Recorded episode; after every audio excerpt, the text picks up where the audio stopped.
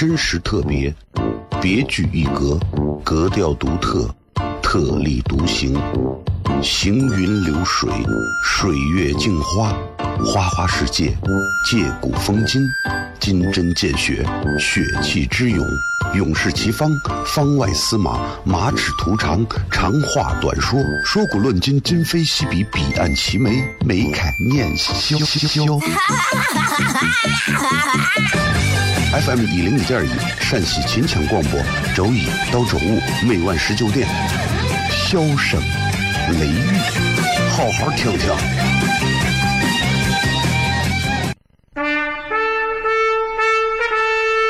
我爸爸对我说：“一个成熟的人，永远都会清楚自己想要什么，可以独立思考，从不随波逐流。”为了心中所爱，敢和这世界抗争。更重要的是，不管变换多少身份和环境，永远都要做自己。笑声雷雨，这就是我爸爸。没办法，就这么拽。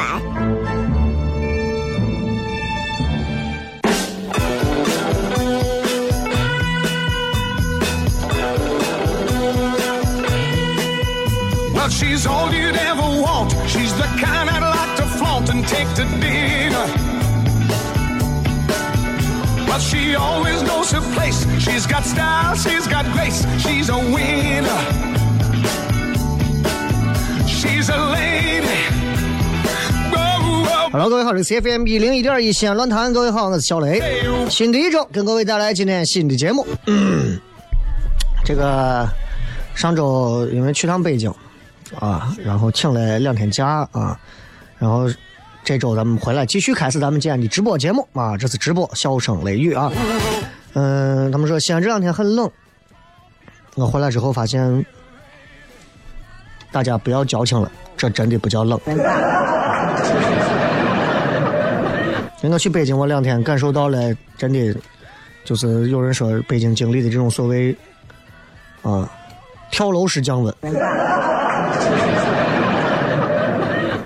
确实这个冷啊，同样刮风。你看西安现在这个时候，你走到外头啊，刮点风啊，你不需要，甚至都不需要那种套个帽子，用口罩遮住脸啊。其实你都觉得这个风吹到脸上还好，但在北京，你可能你就完了，你的脸就彻底就就寸了。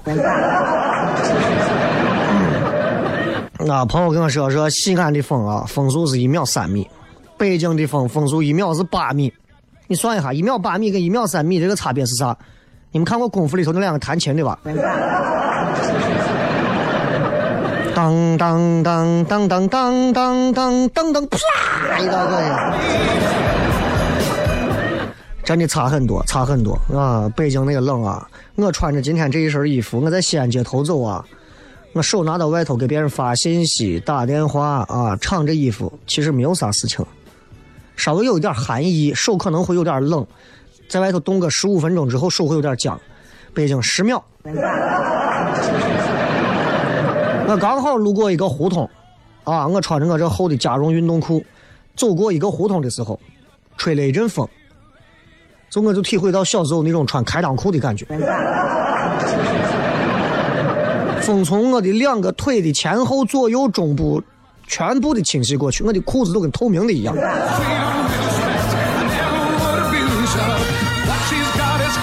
哎，所以这个天冷啊，但是还好，这周就要回温了嘛啊！天一冷啊，啥东西冻的都硬邦邦的啊！真的，就朋友说他们小区啊，这个长安区的某个小区，说是。说是因为啥原因啊？就是听讲很很搞笑啊。首先是要让业主签这种什么和解协议嘛。现在这开发商真的是，尤其到供暖阶段哈，西安这种事儿特别多，就特别的恶心，你知道？就让业主签个什么协议？协议意思就是你要放弃这些这些权利，放弃这些你们本来该享有的这些权利啊。那很多业主就不愿意签。虽然一千户业主里头可能有九百户都签了，但有一百户。啊，斯巴达三百勇士不签嘛？不签就算了，然后最后就导致呃，事态升级啊！我说咋回事？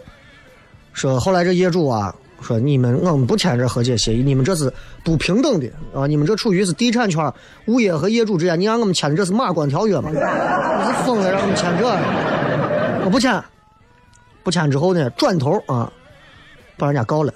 告完之后呢，因为天冷嘛，啊，物业呀、地产那边的账户被冻了，冻了之后呢，好了，供暖嘛，钱、天然气、水电全买不了了，物业发了个通告，呃，这个因为这个事情啊，你们不签嘛，那我们现在也没有办法了，那咱怎么办呢？我们现在只能被迫告诉大家，再过几天我们供暖就停了。啊，伙计说，说完这个之后啊，业主群里头现在就已经做好准备了，准备以几十波的这种冲击下去把物业打砸抢了。然后没有料到的是，魔高一尺，道高一丈。当天晚上，物业所有的人啊，已经全部撤空了。哎，浮世众生相啊，真的是，真的是。有时候你想一想。啊，我们辛辛苦苦这么多年，每天早上一个个冻得跟孙子一样的挤公交、挤地铁，下班这么晚回来，中午随便对付一点辛苦干啥？你告诉我是为了实现个人梦想吗？不是，那为了啥？为了不就是想要掏钱买一点自己想要的东西嘛？你说真的是跟人家那种特别有钱的比，不能比。普通老百姓想买啥？买一套自己的房，七十年产权的啊，自己的房。啊，然后呢，有车我就买个车，啊，那这就是这了。结果呢，房啊，一天到晚这各种各样的事情，是吧？最近我听了不少这样的事情，我就想给这些开发商啊，呃，楼盘呀，啊，包括物业呀说一声，真的也希望你们也能明白啊，就是虽然说有没有黑心的开发商，一定有。就像有没有黑心做外卖的那些餐饮餐饮老板一样，有当然有。大家真的还是要凭着一点良心做事情。虽然我说这个话在当今社会其实有时候没有力量。啊，我一个主持人在这说这个话，我说大家一定要凭良心做事情。你们把广播一关，换个台，听着音乐跟我说一句瓜怂，凭良心能挣几个钱？那我也只能说这个话，我不可能打开广播告诉各位各位。不要讲良心，这个社会我跟你说，就是一个那啥的社会，我疯了吗？我仍然坚信良心比啥都重要啊！因为谁都有老的一天，谁都真的我我我我是绝对相信现世报这个事情。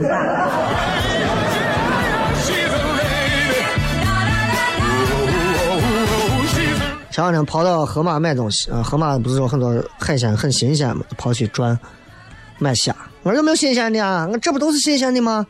跟我往出捞。你说等一会儿，等会儿，这虾都，这虾都死了吗？他说没有死，虾是冬眠。你要多少我给你捞。我说那走吧，走吧，走吧。虾冬眠你就不要打扰人家休息，走。啊，我还是一个比较良善的人。唉，各位不知道最近过得好不好啊？朋友昨天给我发信息，啊，喜欢个女娃。说雷哥，追女娃啊！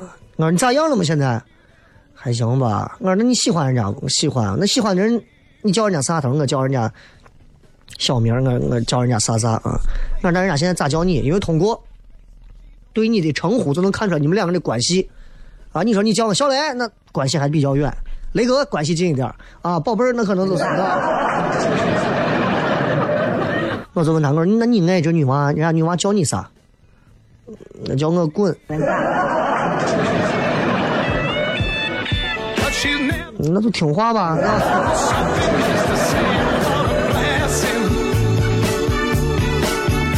嗯，跟着聊天的时候，有时候真的人人比人得死，货比货得扔。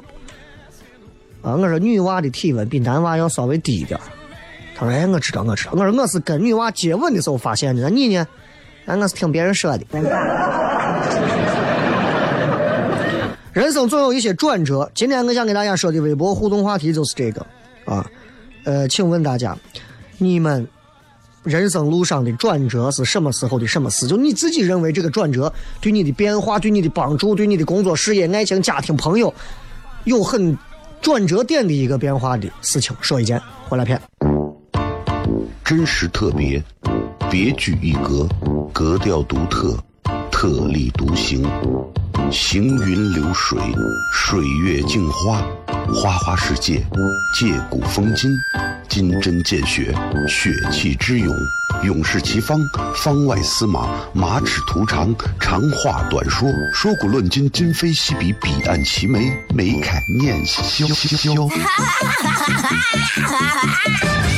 FM 一零五点一，陕西秦腔广播，周一到周五每晚十九点，笑声雷雨，好好听听。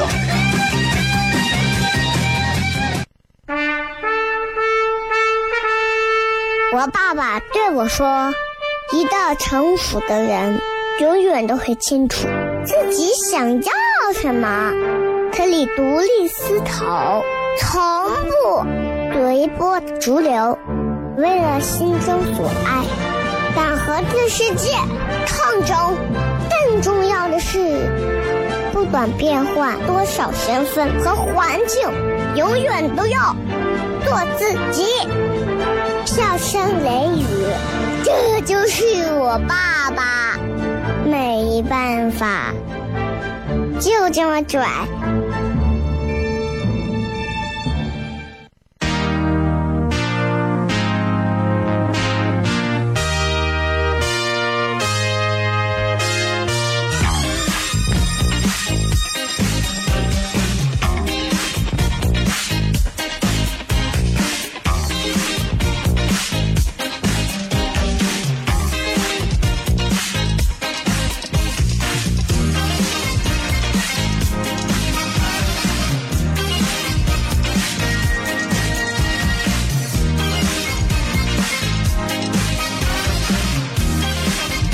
位继续回来，笑声雷雨，各位好，我是小雷，回来跟大家聊聊天儿。嗯，呃，怎么讲啊？就是今天我们的互动话题，我们从这儿聊起啊。今天互动话题说的是转折点。其实我觉得，人这一辈子没有转折点的人生啊，真的还挺让人羡慕的。就是这个人呐，他一辈子啊。都一直在一条线上，不拐不拧不转弯不掉头不上升不下降，就是那么直那么平的贪食蛇啊，就往上走啊，一直挺好吧。但是这样的人生还有什么意思吗？对吧？我觉得每一个稍微优秀一点的、上进一点的人都应该知道，在自己这一生当中，或者说你现在问很多年龄长一点的啊老同志们。他这一生当中，总有一些关键的时刻，是他转折的时刻，很重要啊。其实我人生也有几次挺大的转折。你比方说，我曾经如果不有没有报名做主持人这个事儿啊，我现在可能做一个完全跟现在不相干的事情。你说我有更多的烦恼吗？烦恼可能也会更多。你说我有更多开心吗？开心也会有很多，但可能跟现在的高度、维度、角度完全不一样。那会儿可能也许就是跟朋友啊，对吧？哎，两个人啊，比方说啊，哎，就叠个烤肉就很开心，啊，或者说两人在屋吃碗燃面也很开心。当然现在也是这样，但是现在的心态却截然不同。所以我觉得人的一生当中，如果没有几次转折式的事件或者时刻到来，人生其实挺害怕的。所以我们要找到这样的东西。有些转折未必是好的，可能会更让你变坏了，但这起码也是一种变化，啊。当然，大多数很多人可能都觉得，为啥我转目前挺好的，转啥折嘛，对吧？嗯，我记得有一个有一个名人说了一句啊，名人名言，当时在读者上看到的。啊，一说这个名字，你们都知道。Stephen King 啊，史蒂芬金，地狱从来都不是立刻让你掉下去的，是一点一点吞没你的。人都是这样，所以其实你想想，这是不是一种弱者思维？当我们开始习惯于某个东西的时候，你就会被它慢慢的吞噬。就是这，这就是弱者思维。就他吞噬的不是说你的能力啊，或者你的财富啊，它是吞噬你的内在啊，your soul 灵魂。所以今天跟大家就想说一说，现在现在有些这种弱者的思维啊，很有可能出现在他们身上。其实尤其是年轻娃们出现的，其实反而更多所谓的弱者思维。呃，这两年很火的一个东西叫个，嗯，叫个区块链，到现在都不知道啥叫区块链的朋友，摁一下喇叭。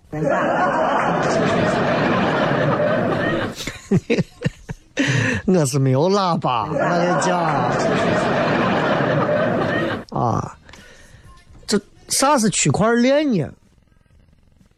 嗯，我不会解释 这个东西吧，就是嗯，谁能给解释谁解释啊？你们自己百度去。反正当然现在区块链很火嘛，但是区块链你要知道区块链之前，你得了解一下啥叫比特币啊。你如果比特币也不知道，区块链也不知道，其实那你你这段其实你也能听啊。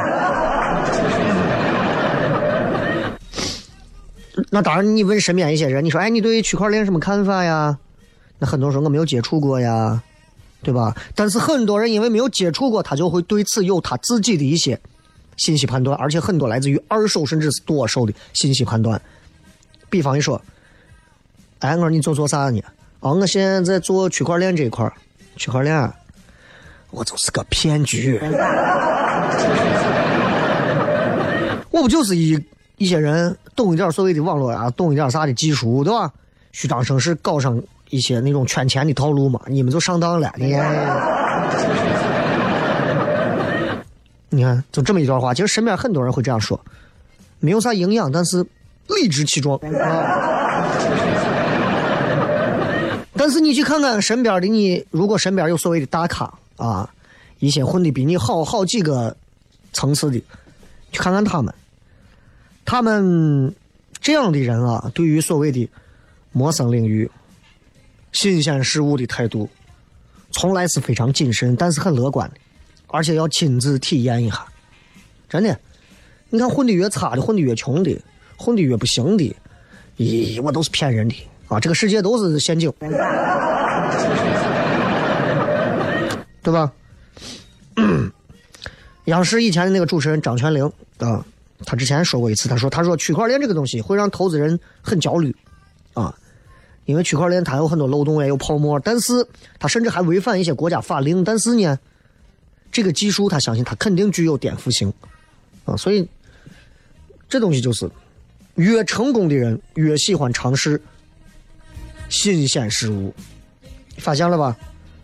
咱们看报纸杂志上，香港电影经常说李嘉诚，李嘉诚，香港首富李嘉诚，李嘉诚已经年近九十岁了，但你李嘉诚对于很多新技术的了解。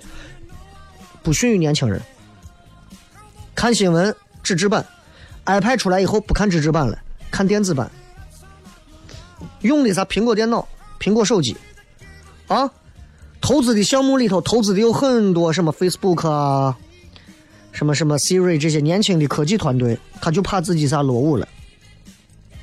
所以李嘉诚他底下的下属是这么评价李嘉诚，就说：“哎呀。”李先生啊，如果他是一个停滞不前的人，他不可能有今天的成就。咱们反观一下，对吧？那些习惯性的拒绝新事物的人，永远只能看到眼前，活在眼下，无法拥抱未来的人。身边这样的人很多，包括我们要自己扪心自问啊。我有时候跟俺屋人说，我说你看，不要弄存折，存折不方便，办张卡。咦，卡才丢了咋办？就在父母们不少父母们的印象当中，老人们的印象当中，卡最容易丢，密码会忘，而存折不会。很奇怪的逻辑，而且他们从来没有有一天反思过，说我居然说了一句那么不经大脑的一句愚蠢的话。那明显存折更危险了，存折翻开连你多少钱人家都知道，对吧？你问你身边的父母啊，当然这个跟懒不懒没有关系，但是这是个思维的一个界限。你问身边不少父母啊，你问他，你说，哎，淘宝嘛，你弄一个网上银行嘛，我弄了干啥？我你不弄网上银行了，第一，父母会这么说，我看好哪个，你给我一买，对吧？第二一个，我不弄那个，为啥？网上危险。你们有没有想过，你们觉得危险，你们转发那些朋友圈更危险？动不动就是联合国、国务院、中南海，马上就删，你们这更危险，好吧？好家伙，你还说我们呢，对不对？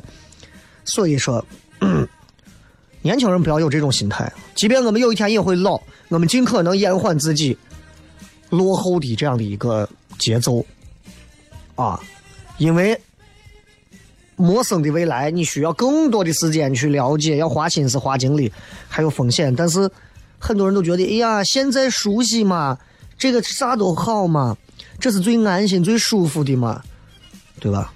很多人你一问他，就是，哎呀，我觉得现在挺好的。我觉得我现在这个样子很舒服，挺好。不要跟我说这说我，我不弄，我不感兴趣，我没有想法。事实是啥？你以前那些质疑蒸汽机的，后来都不会再骑马，不坐马车了。那些曾经动不动抵触互联网的，现在没有一个人能离开他。还有动不动就动不动就说，哎呀，国产手机最好的，我是要抵制苹果的。他发的微博底下都是 iPhone 七 Plus。说到底啊，就是因为你不愿意跳脱舒适区，对吧？你可能不是被享乐主义冲昏头了，要不然就是虽然你能听懂道理，但是你没有自制力去改变自己。所以我想给各位朋友讲，就是大家各位你们在迎接一些新事物的时候，因为现在新事物越来越多，请各位暂时可以先试着跳出一下你们的舒适区，每天跳出来看一看待到原地的你的那种软弱、拖延、自私。这么多年过去了，把你牢牢困在原地，让你动弹不得的那个东西是啥？把它弄丢、弄走。二零一八年年初的时候说的那些啊蓬勃的话，二零一八年底的时候说的这些混账话，一年一年过得飞快。那些真正能跳出舒适区的人，早都已经一步三个台阶的往上变了。你还在原地，最后告诉自己，我觉得现在挺好的。哎，人咋都一辈子嘛。想想挺害怕的，挺害怕的，啊！所以你们说这东西怕不怕？真的，哎！所以咱们今天跟大家聊的就是，这个世界总有强者，总有弱者。强者有强者的一些思路想法，弱者也有弱者的。但并不是每个人生下来是弱者的，而是真的是有一些问题，咱们在生活当中找到这些小的点，把他们搞笑的说出来，大家听一听。有则改之，有配则改之，无则加勉啊！最近声母韵母颠倒症。休息一下，回来片。真实特别，别具一格，格调独特，特立独行，行云流水，水月镜花。花花世界，借古风今，金针见血，血气之勇，勇士齐方，方外司马，马齿图长，长话短说，说古论今，今非昔比，彼岸齐眉，眉开眼笑。FM 一零一点一，陕西秦腔广播，周一到周五每晚十九点，笑声雷雨，好好听听。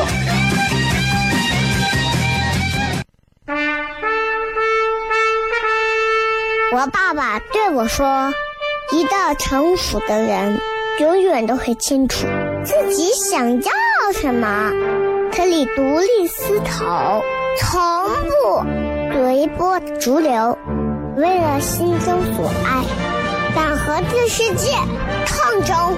更重要的是，不管变换多少身份和环境，永远都要做自己。”笑声雷雨，这就是我爸爸，没办法，就这么拽。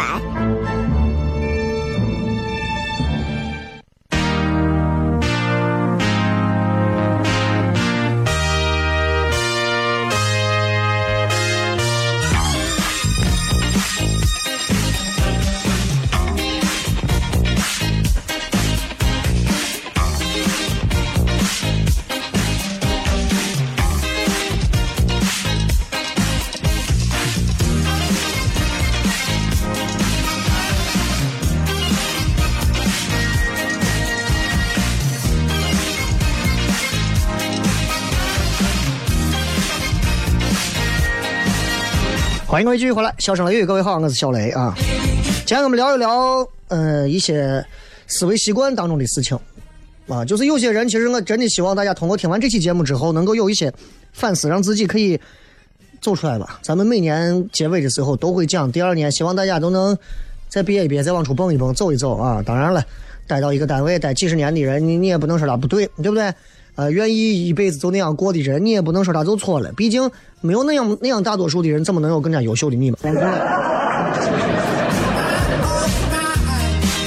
美国有个很著名的一个实验啊，就是让找了十几个小朋友坐到一个教室，桌子上摆着他的糖，然后给他们定了几个规定。第一个说，你可以马上把糖吃了，但是不给你奖励。第二个是，等到人家研究员回来你再吃，你能额外得到一块糖做奖励。第三个，你等不到研究员回来，你可以按铃，研究员会马上返回，你可以吃糖，但你必须要放弃第二块糖。后来你会发现，那些少数擅长等待的孩子，未来的职业发展更容易成功，你知道吧？这就是心理学上的延迟满足感，就是说，为了更有价值的长远结果，可以放弃及时满足，在等待和自律当中成就自己。大家想一想。啊，我觉得就是说我，你比方说啊，一碗面，面里面有鸡蛋有肉，我一定把鸡蛋肉留到最后几口。我绝对不会刚开始就吃，啊，我不会，就吃东西也能看出来一样的，就是我不会让我的满足感一开始就有，我会先憋着忍着，让所有的痛苦都先来吧，对吧？放弃现有的满足，要等待长远那个更久远、更大的满足，就是这样。就是，嗯，我觉得这个东西，包括你看，现在我在做一些自己做的这些事情，其实我也在反思。一八年到现在啊，这年底了，我觉得做的还不够，我应该继续延迟这个满足感。在一九年，我应该。我应该把自己虐的再狠一点，一八年过得还是有点太舒服，过得太舒服了，真的是还是过得太舒服了，知道吧？就觉得一个真正能够走向成功的人，多少得有一点就是你能感觉到那种兴奋剂的作用，就是在你的内功没有修成前，把你的内在的一些欲望和力量先控制住，啊，抑制住。延迟这种满足感，那才能让你慢慢的不满足于当下。哎呀，你说我现在当下挺好的，对不对？我如果现在啥都好，对吧？我就在这儿混着混着混着，啊，朝九晚五这一个月挣点钱，够花够玩够吃，啥都够，真的啥都够。但是，你只有不满足于当下，你才能往前走的更久，你能看到更多的东西。所以，希望大家都能走的更精彩一点吧。这也是这个节目能给大家，你不要把这当成一档什么鸡汤节目，这不是鸡汤。啊，我真不愿意给你们灌鸡汤，因为鸡汤那么有营养的东西，我给你们，我自己还不够喝。我觉得《笑声雷雨》这个节目是一个，我觉得稍微得需要一点情商和智商双修的朋友才能去听的人，因为你有幽默感的人是智商，啊，你有思考力的人是情商，这两点你都具备的人才能听下这个节目，对吧？你不要认为说一听这广播西安话还是个电台，谁听这老土的？你去听歌嘛，对吧？你听我歌，抖音上都有。所以你看，生活当中很多人他坚持不下去，那就是因为付出了一点努力，急着要回报，给别人拉上几个活儿，啊，第一件事情想的不是说我怎么样把这个关系维下，未来怎么样，第一件事想的是，嗯，那我给你把这个拉了，你给我返几个点儿。没办法，那身边这样的人真的不少，你知道吧？拼命工作，拼命工作，拼命工作了一段时间，没有换来升职，没有换来加薪，就开始抱怨。啊，写了几天段子，写了几天东西，告诉他你这个段子不行，写的不好，不让上台，不让上台，不来了。形形色色的人在方方面面、行行业业都有，其实挺害怕的。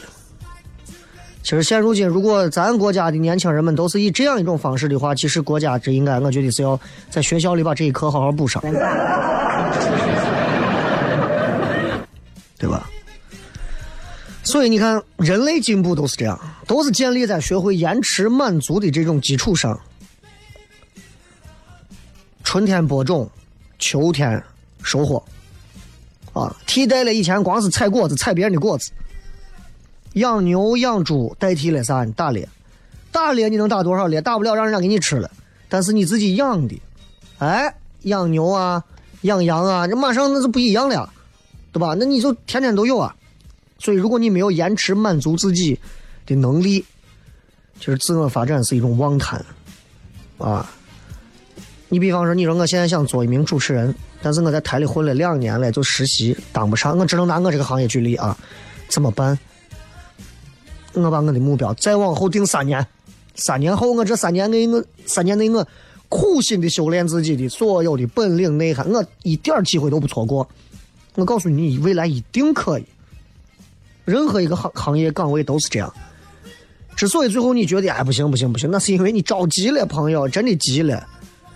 我到现在都记得，当年实习，我在这实习了七八个月，快一年了。然后我说我再这样实习也没有人要我，也不会有人签我，我待着有啥用啊？然后当时杨老师跟我说，说未来这个东西，机会这个东西，就像是你在面前钓鱼一样，一池子的鱼，满池子都是鱼，你坐到那儿静静的等着鱼上钩。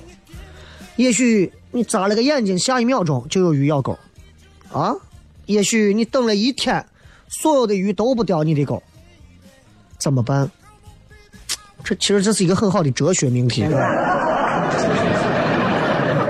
所以年轻人一定要记住，尤其年轻人，你说你四五十岁、五六十岁、七八十岁，你可能有别的战术方法。但是我首先今天指的是年轻人，我的年轻人指四十岁以下，因为我已经三十五以上了。啊！我到现在我仍然觉得自己还是要从头再来，很多东西我可能还会从头再来，所以不要期望着说你能一夜暴富。明天起来啊，突然说是突然开始，我今天要勤奋，我今天学了两个东西，我要勤奋，我要努力。你应该面对的是，就算这个你现在这个糖块就在你的面前，你要存着，存到啥？存到真的需要的时候，不要跟那碎娃一样，碎娃家里有巧克力，每天都想着吃两天就没有了。对吧？碎娃，但凡让碎娃管钱，你屋的钱一天都花光了，明白吧？就是这样，啊。还有一个，还有一个挺可怕的，就是这种思维，身边也不少人有，就是，就是他们看待问题就只有一个逻辑，这个逻辑就是，任何事物的标准就一个答案，只要是这个结果，肯定是那个原因。你听到有人在那创业在打拼，他会告诉你，这怂不安守本分。你看到一个人在单位工作二三十年，他会告诉你，这怂胸无大志。有的人一毕业就结婚生娃了，他说：“哎，这人没有事业心。”有的人独身主义啊，甚至是丁克不要娃，他说：“这怂哼，精神有问题。”女娃开豪车，一定是富豪包养。公司谁上去了，一定是有关系。这是最典型的弱者思维，就是一种思维的僵化和刻板印象，知道吧？所以咱们今天先聊这么多，休息一下，回来之后继续笑声雷雨。真实特别，别具一格，格调独特，特立独行。行云流水，水月镜花，花花世界，借古风今，金针见血，血气之勇，勇士齐方，方外司马，马齿图长，长话短说，说古论今，今非昔比，彼岸齐眉，眉开眼笑。FM 一零五点一，陕西秦腔广播，周一到周五每晚十九点，笑声。雷雨，好好听听。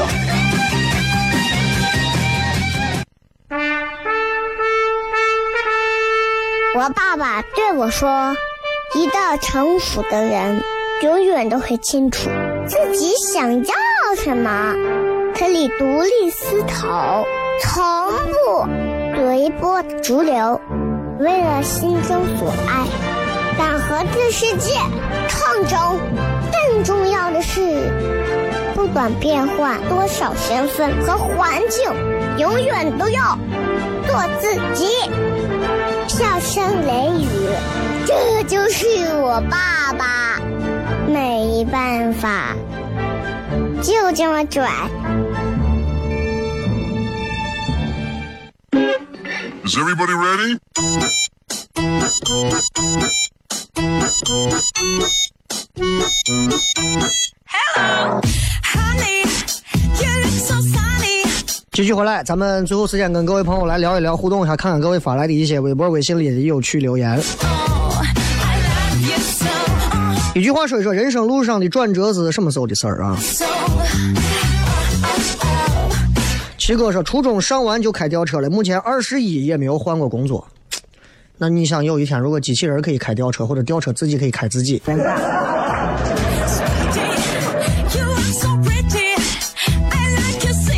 真的，你有时候想一想，这时代发展的很快，开就是你不要说开车，就是真的，还是要多多增加一些自我的一些修习、修修行和学习啊。上过学跟没有上过学的差距很大，对吧？那关羽一说：“关某虽一介武夫，但仍知忠义二字。所谓良禽择木而栖，得其良木，对不对？择主之臣，得于明主。关羽当着刘备的面说：“关某生平啊，虽然是一介武夫，但从今往后啊，关某之命即是刘兄之命，愿与刘兄怎么怎么样啊？愿愿意关某之躯，那么刘兄刘兄之躯，就那些乱七八糟的。”张飞在旁边就一句嘛：“我也一样。”三国三国里头的那个，你要是看那一段，好好玩的很。所以还是要多给自己充电啊！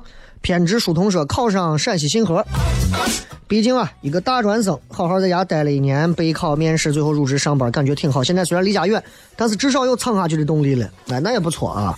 至少跟你之前比，往上别了一个台阶这就是一个转折。我跟你说，你上一个台阶和下一个台阶是不一样的。啊，一楼是化妆品，二楼一般是女装。贾小喵说：“正在人生最低谷，特别想要转折一下。”那么，请你一定要记住，是你想要转折一下，而一定不是你想要骨折一下。其实可以找到很多让自己去自然转折的办法。那么，首先你得给自己定一个方向和目标吧。对吧？你说我每天啥都挺好的，我也不想要钱，我也不想上进，我也不想多交朋友，我就想这样过去。那么你还你还可以做别的事情，比方说，你可以直播你这种休闲的生活，把我们气死。我觉得人啊，到了某个年龄会给自己找到一个转折点的啊，就这个一定是顺其自然的。朝生说，二零一六年的七月毕业，八月底直接上班，成为一名幼师。这不是转折吗？这这就是就业吗？小胡说：“我喜欢的女娃和别人结婚了，这是他的转折点。从此以后咋？你是喜欢男娃了，还是还是还是还是咋？对吧？你你得是让我知道嘛啊！”李佳说：“二十三岁之前从不知道挨骂挨打啥滋味。二十三岁之后那两年，我好像把之前没有经历的都经历了。二十五岁之后，生活归于平静。”你是当了两年保镖，然后打的最后在床上养病，还是？那为什么二十三到二十五这两年你挨了那么多打，挨了那么多骂呢？真的，每个人的人生不一样啊。何须你说？呃，何达你说？哈尔滨到西安来回折腾，异地好难，还有两年多毕业，有些迷茫，想回西安，想他。冷成这个样子了，还想这？异地真的挺难的，异地啊，就是，嗯，你怎么讲啊？就是，哎呀，我我还是觉得，尤其像女娃嘛，对吧？在外地啊，能够一直能够一直持持续着坚持着一段异地恋，其实本身对女娃来讲很辛苦啊，对男人来讲也辛苦，因为男人这一刻。自由了，但是这两年未来发生什么？其实我觉得心态放宽，先把自己到了异地该做的事情做好，这样回来的话，你能得到更多优秀的他。即便有一天他离开了你。水月鱼说，初中升高中时候，当时成绩不是很好，最后考试的时候超了好多，然后考到市里一个挺好的高中，还在奥赛班。最后谁也没有想到我能一直在这个班待下去，之后顺风顺水，一个还不错的大学，一个截然不同的生活。现在想想还觉得吓人。当初要是我没有作弊，现在还不知道怎么样。所以你就是考试一战成名的那种啊。可以，难怪你叫水月鱼。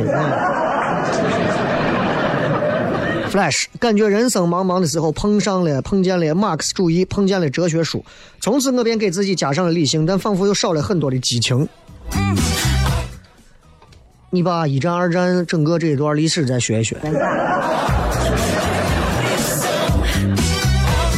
韩东说：“大学毕业考上公务员，嫌远，还有工资低，没有去。这算转折吗？你这是现实啊！啊，说上山说知道陕西还有小雷这样的年轻人，希望呀。陕西如果还指望我这个年龄还叫年轻人的话，陕西真的就陕西真的就是陕西了。靠的你看挣钱最多的都靠的几千年的那些名胜古迹。干脆说哪个平台播，在武汉看了你的专场，很喜欢你哦。武汉的朋友啊，哪个平台播？他估计连听都听不到，这条就不回复了。柚子说：“现在研究生马上毕业，是回郑州上班陪伴父母，还是留在西安从事本专业？”其实我说一句比较自我的话啊，如果让我在郑州和西安选，抛开父母啊，工作，我希望你留西安。我单方面是个人啊，很主观的，我代表个人来评价。我认为西安现在的机会各方面，我觉得比郑州好啊。对不起，我就这么说的，可能让很多河南的朋友伤心了。但对不起，我觉得西安的机会比郑州好。如果你回郑州就是工作是为了陪父母，我建议好好的出来打磨打磨。到了西安就会发现北京、上海、广州更好。啊，呃，yes sir 啊，一什么说，我的人生就是起，落落落落落落落落落落落落落就无底洞反弹不了。啊，还有说，一五年复读的时候，想想已经过去三年了。作为一名艺考生，那个时候每天晚上边画素描边听笑声雷雨，现在已经是西安美院大三的学生了啊！笑声雷雨的雨从来没有写对过，你就只能画画吧你。Funk 一五年年底从一名汽车销售辞职，打算做快递生意，一年赔到所有，到现在还在还账呢。这这个转折没有啥，赔了之后你也学到了很多，对吧？还有说一五呃一六年高考艺术滑档，最后不想复读，报了沈阳大学。开学十五天后退学，又被我爸我妈接回来重新复读。是，一七年考上了理想大学，复读这一年改变很多，觉得处理很多事情成熟了。那当然，时间有时候就是要用来耽误的。好吧，今儿就跟大家骗这么多，感谢各位收听咱们今天的笑声雷雨啊！本周我们有演出，也会有一些非常有趣的这个节目，也希望大家都不要错过。我是小雷，咱们明天晚上不见不散，拜拜。